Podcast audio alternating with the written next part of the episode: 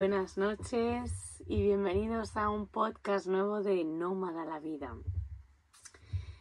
En el podcast de hoy, eh, bueno, habéis tenido mucho que ver, vosotros que escucháis este podcast, y me habéis dado una idea que ya la estaba barruntando y ha dicho, bueno, pues ya está, blanco y en botella.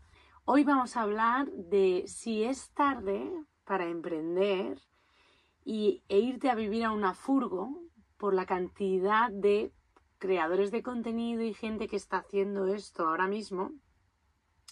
Entonces, eh, vamos a reflexionar sobre los miedos que tenemos a, bueno, hay más gente, hay mucha gente que está haciendo lo mismo, que ha dejado la furgo y ha viajado y está creando contenido, etcétera. Entonces, no sé qué hacer, tengo ese sueño de, de hacer lo mismo, pero mmm, hay una parte mental que me está frenando a dar el paso porque hay muchos proyectos iguales.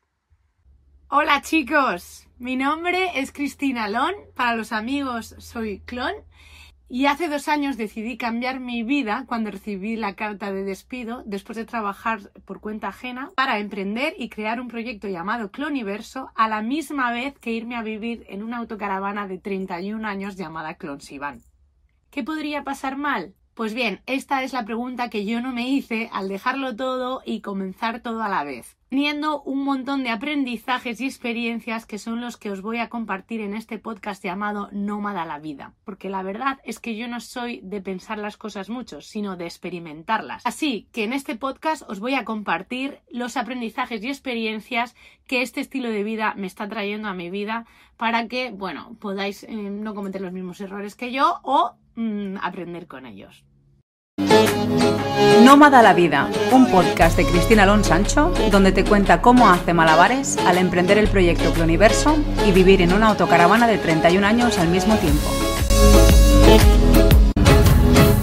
Y aquí va el melonazo de hoy.